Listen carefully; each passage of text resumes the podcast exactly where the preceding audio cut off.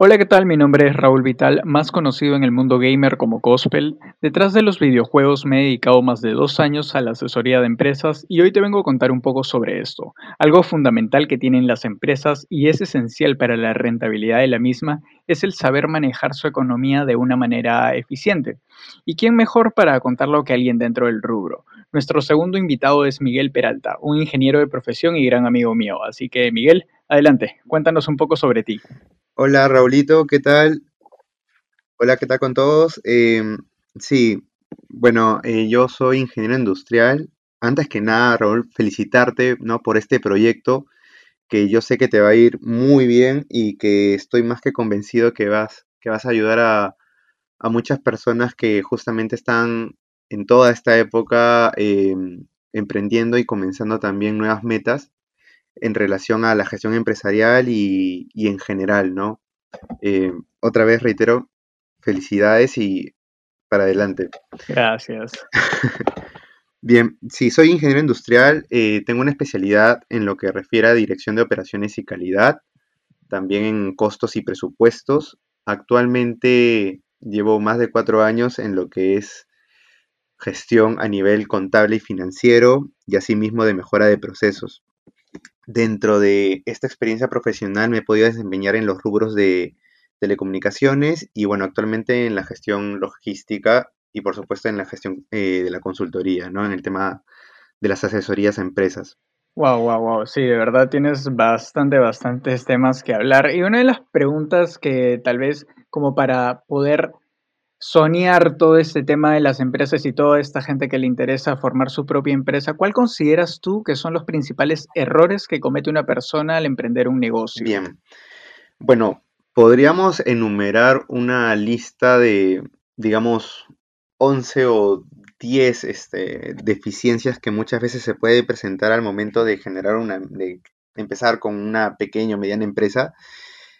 Eh, entre estas pueden estar lo que es la la falta de financiamiento o de innovación tecnológica, de organización interna, pero yo podría resaltar cuatro puntos. El primero es justamente la que acaba de mencionar, la falta de, una organización interna. Bueno, en mi calidad de ingeniero industrial, que justamente vemos la dirección y el registro de los procesos, ya sea en un área o a nivel ya eh, gerencial, y la falta de una gestión ordenada en el área que, en el área que sea, eh, muchas veces impide o genera cuellos de botella que uno no detecta en su momento, sino cuando ve los resultados. Eso es un punto.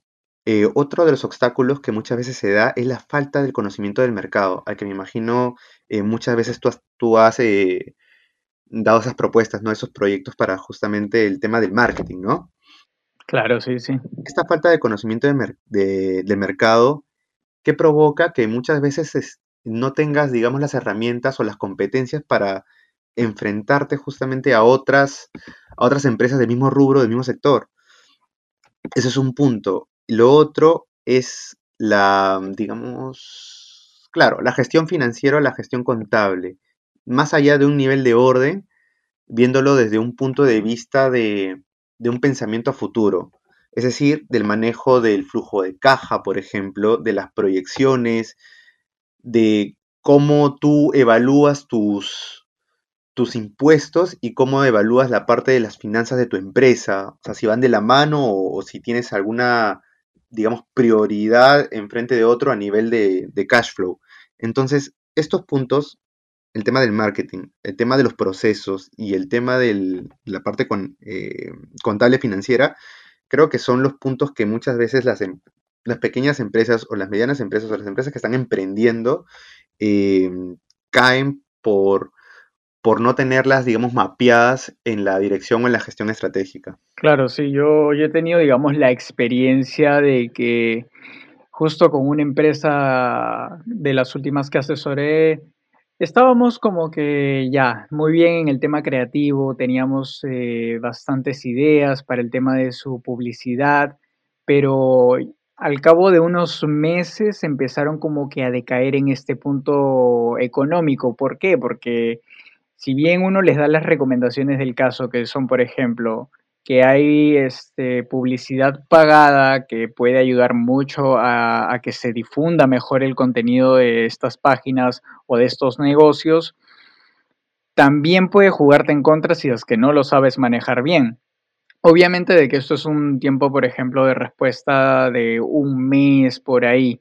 Igual es una respuesta instantánea, pero si es que tú solo votas dinero, votas dinero y empiezas a, digamos, sacar del presupuesto personal y no del presupuesto de la empresa, como que esto, no sé tú cómo lo ves, pero yo lo veo como que sí te juega en contra, porque tampoco es la idea de que uno saque eh, de su propio bolsillo, por así decirlo, para, para la rentabilidad de su empresa. ¿Tú qué opinas? Exactamente. Em, cuando uno va a desarrollar o emprender un negocio, lo primero que tiene que hacer mucho más, o sea, obviamente sabes cómo vas a manejar tu chamba, es decir, sabes cómo vas a hacer las operaciones, sabes a qué tipo de cliente le vas a vender porque obviamente has hecho un estudio de mercado, ¿no? Pero em, tienes que hacer una proyección de, uno, de la rentabilidad de tu negocio. Al final, obviamente no va a ser 100% verídico porque eso se ve, digamos, en la cancha, ¿no? En el día a día, pero tienes que ya tener más o menos una noción de hasta qué punto vas a tener cierto margen.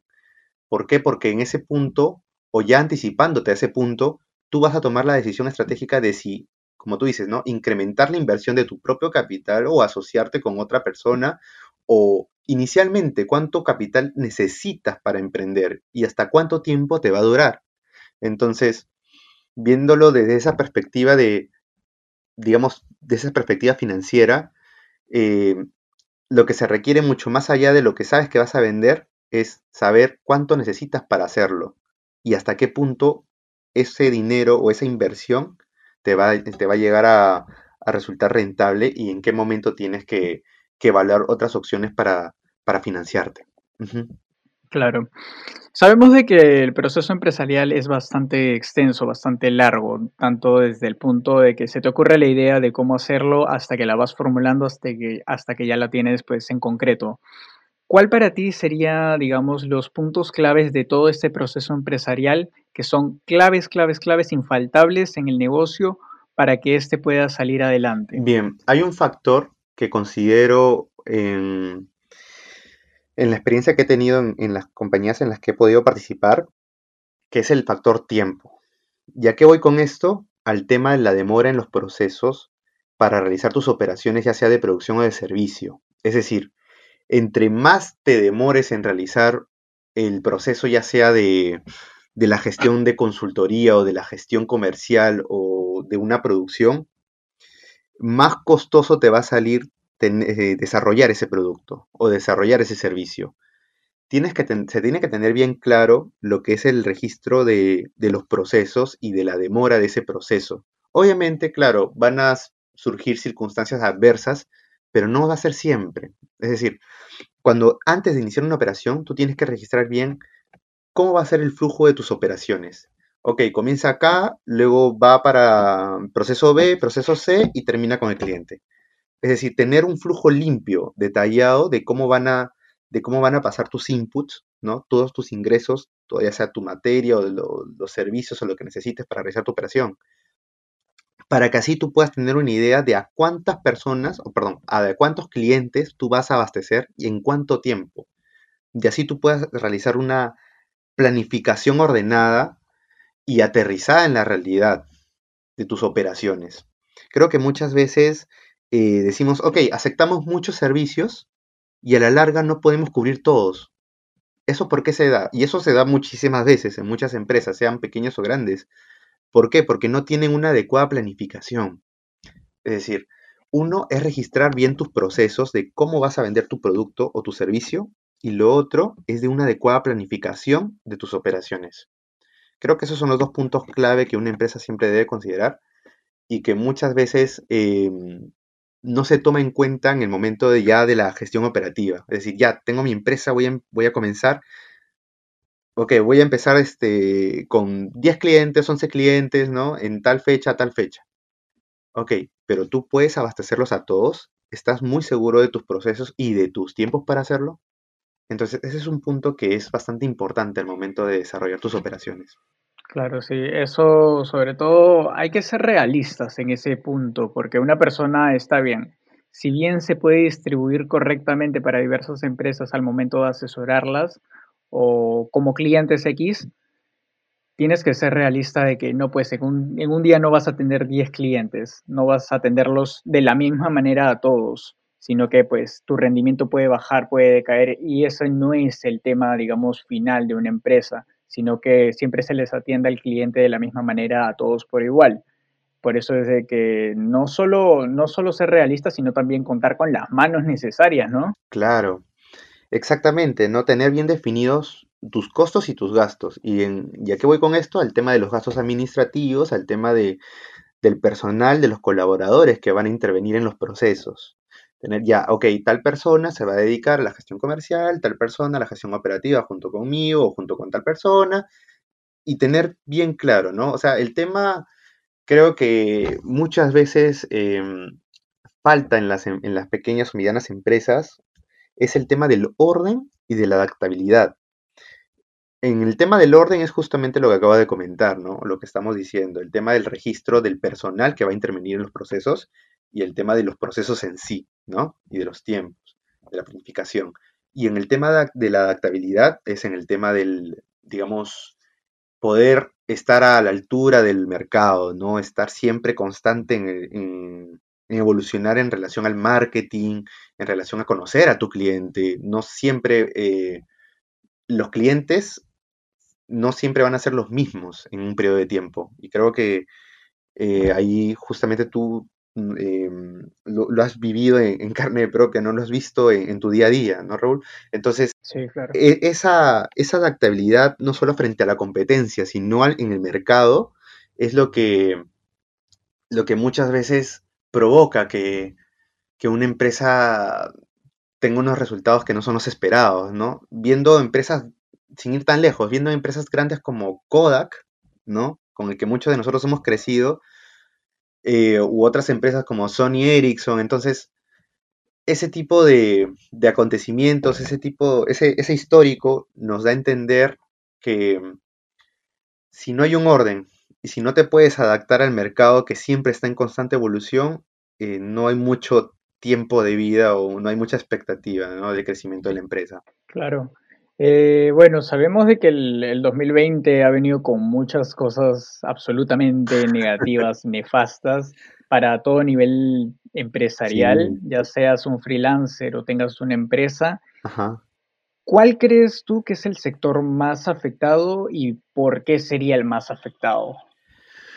Wow, esa, pregunta sí es eh, un poco más complicada. En realidad, a todos los sectores de toda la cadena logística ha afectado. Es decir, desde las empresas que importan y exportan para las para otras empresas hasta la misma empresa que ha, solicitado el pedido. Eso te lo puedo decir ahorita por, por pertenecer a justamente un operador logístico que realiza esa gestión. Entonces, a lo que voy es que, a que toda la cadena, es decir, a todas las empresas de cualquier nivel, desde una petrolera o minera, que uno pensaría que esas empresas por el mismo rubro, ¿no? Por la naturaleza del servicio, eh, muy difícilmente su margen va a disminuir, pero en efecto sí ha, ha tenido un, choque, sí ha tenido cierto nivel de, de resultado negativo, como a una pequeña o mediana empresa que obviamente ha sido la más golpeada, ¿no? Entonces, hablando de nivel de rubro, em, consideraría que el sector turismo es uno de los sectores que más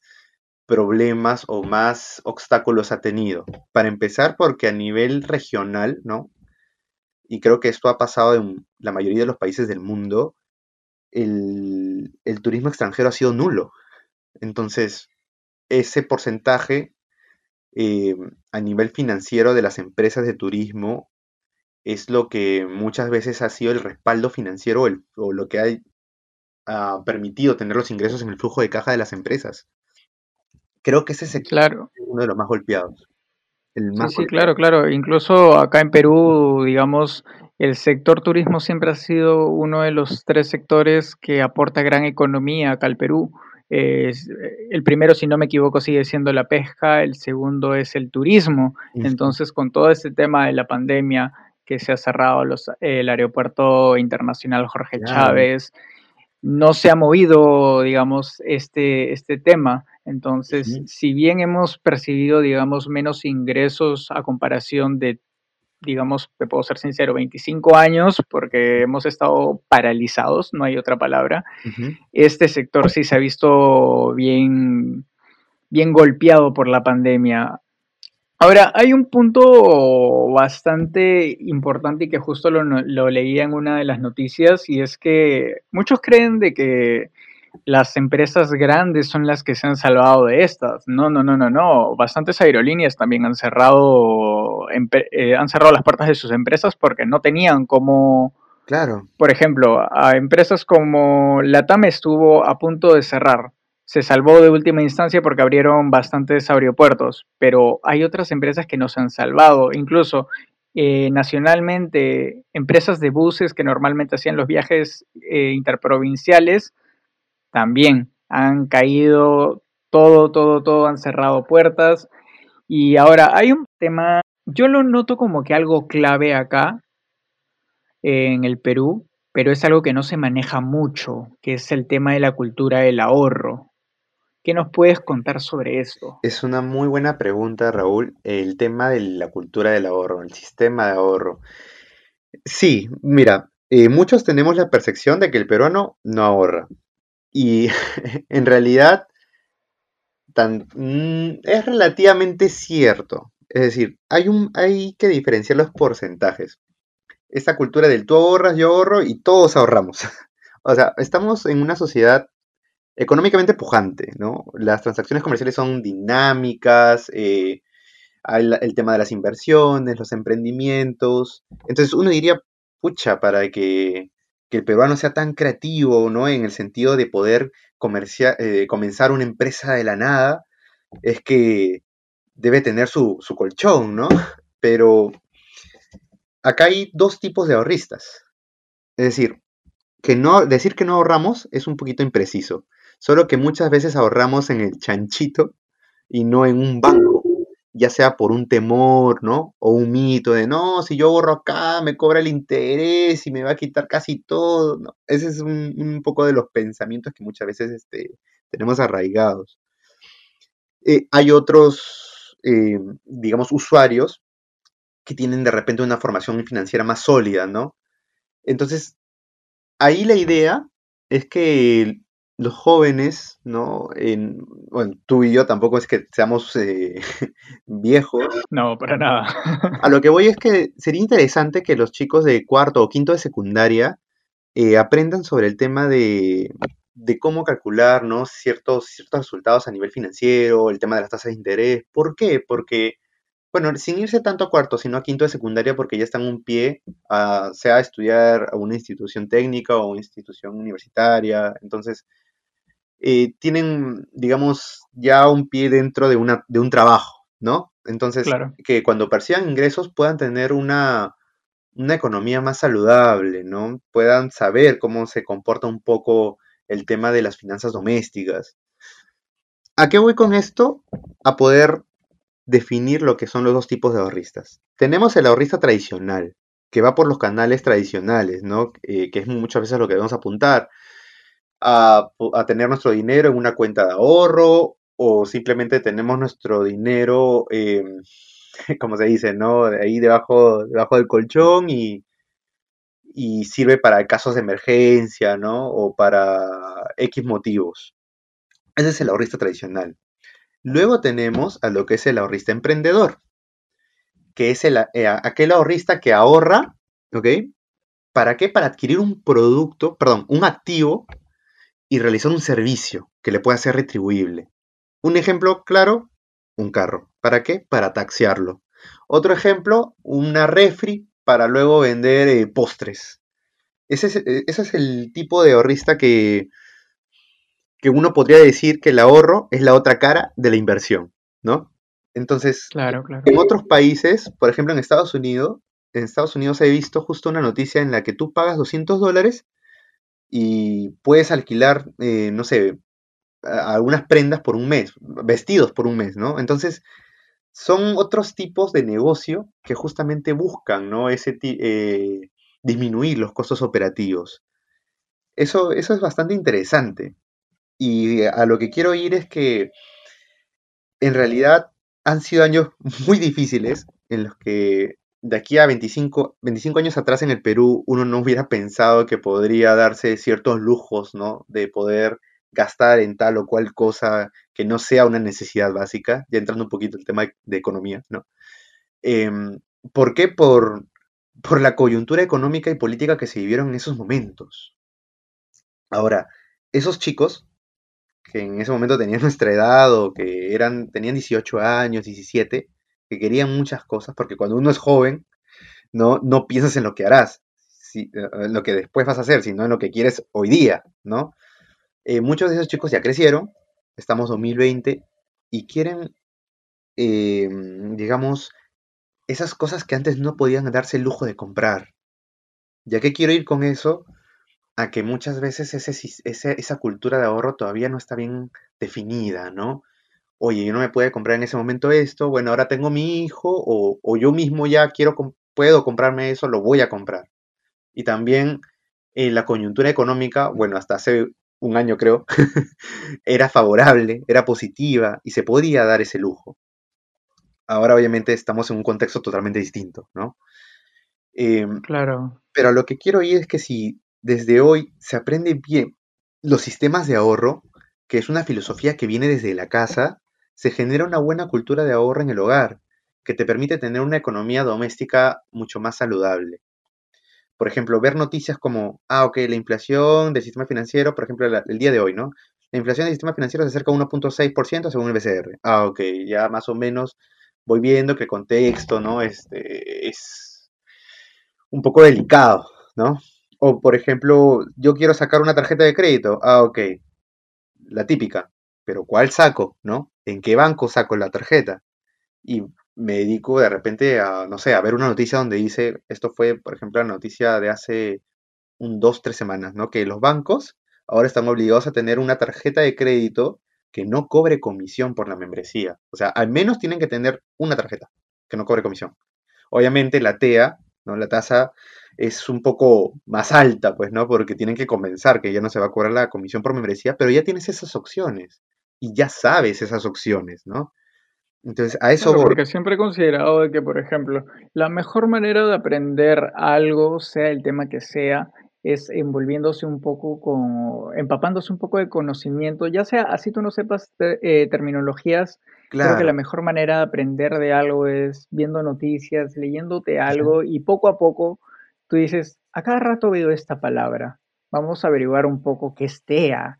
Claro. Eh, por ejemplo, a ver, temas de los bancos, justo que ahora has tocado el tema del peruano tradicional que ahorra. Yo creo de que si tú tienes un, sueldo fijo mensual, lo mejor que puedes hacer es sacarte una tarjeta de crédito, no una, una, cuenta de ahorros, que es lo que normalmente los bancos no te cobran, sino una tarjeta de crédito para que puedas ahorrar, porque normalmente, como tú dices, los jóvenes ahorran para el fin de semana, digámoslo. Ahorran semanalmente. Pero no ahorran como que, ok, ya, máximo, te soy sincero, yo también he ahorrado máximo hasta fin de mes. Pero de acá a ahorrar todo el año, yo mismo poniéndome a pensar, ya, voy a ahorrar, ¿qué te digo? 100 soles mensualmente, hasta fin de año. Eso es una, para mí es una excelente cultura del ahorro que al fin y al cabo llega diciembre. Eh, vas a ver los resultados obviamente y vas a poder comprarte cosas que no pensabas tener a, principios de año. Obviamente eh, todo depende de la necesidad que surja en el momento, pero este tema de ahorrar pequeñas cosas o grandes cosas como tú, como tú más lo deseas a lo largo de un año es una técnica que sí rinde frutos, obviamente si tú te quieres comprar eh, un videojuego, una consola, eh, un micrófono, un estudio, un algo, ahorra, ahorra y si es que recibes este, una cierta, un monto fijo mensualmente, ya digamos que tu cuenta de crédito ya tiene que estar sacada de cualquier banco. Obviamente te tienes que informar qué banco te conviene, cuál es, por ejemplo, el mejor banco que maneja el dólar para que obviamente en estos bajones de dólares que últimamente los estamos viendo tampoco te jueguen en contra. Exacto, exacto. Es decir, para poder comparar, ¿no? Justamente, como tú bien mencionas, en qué banco debo sacar mi tarjeta o qué banco me da tal o cual beneficio eh, según eh, qué línea de crédito me va a dar, ¿no? Entonces, todo eso tienes que preguntar, ¿no? En los bancos para poder, o ni siquiera tanto irse al banco, sino también en las mismas noticias muchas veces te dan ya esos datos. Eh, ¿Para qué? Para poder tomar una decisión que la que más te convenga según, según tu situación económica, pues, ¿no? Ya como para ir tocando un poco tema a fondo de la entrevista, ¿cuáles serían tres consejos fundamentales para empezar una buena cultura de ahorro? Tres consejos fundamentales. Ya, a ver, lo primero sería que marques cierta meta u objetivo, ¿no? Usualmente cuando uno tiene un, cuando uno comienza a ahorrar es porque tiene pensado una idea de para qué, ¿no?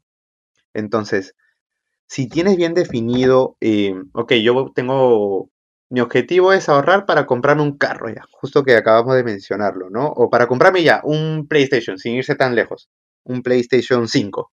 Ah, ok, yo me lo voy a comprar, si ahorro, no sé, eh, 5 soles, 6 soles, eh, tal o cual fecha, lo voy a poder conseguir. Y a eso voy con el segundo punto. El primer punto, el objetivo. El segundo punto es ser realista con cuánto puedes ahorrar y cada cuánto tiempo lo vas a ahorrar. Ya, ok, yo voy a ahorrar 10 soles diarios. Ya, pero ¿estás seguro que puedes ahorrar 10 soles diarios? Eh, ¿No? O sea, tus gastos del día a día te permiten hacerlo con el, con el sueldo que manejas o con los ingresos que vayas a tener. Entonces, esa más o menos es la, idea al momento de establecerte tu, plan de ahorro, ¿no? Otro consejo más es, digamos, ser firme con esa decisión. ¿Y a qué voy con esto? ah, ok, no, voy a sacar de, acá y lo repongo después. Ese es uno de los problemas que más se presentan cuando vas a ver tus resultados de tu ahorro el sacar y luego reponer en tu, en tu chanchito o en el banco, en donde, en donde tengas tus, tus, ahorros. Confirmo, confirmo. Tienes que ser firme en esa decisión. Si tú ya tienes tu meta planeada, tienes tu plan, ya sea que lo tengas en un papel, en tu cabeza o en el Excel, o sea, ya lo tienes registrado, ya tienes todo ese plan, todo ese know-how de cómo lo vas a lograr y sacas 20 soles o 30 soles para irte a una fiesta y luego dices que lo vas a reponer. Muchas veces en la gran mayoría de casos no lo llegas a reponer.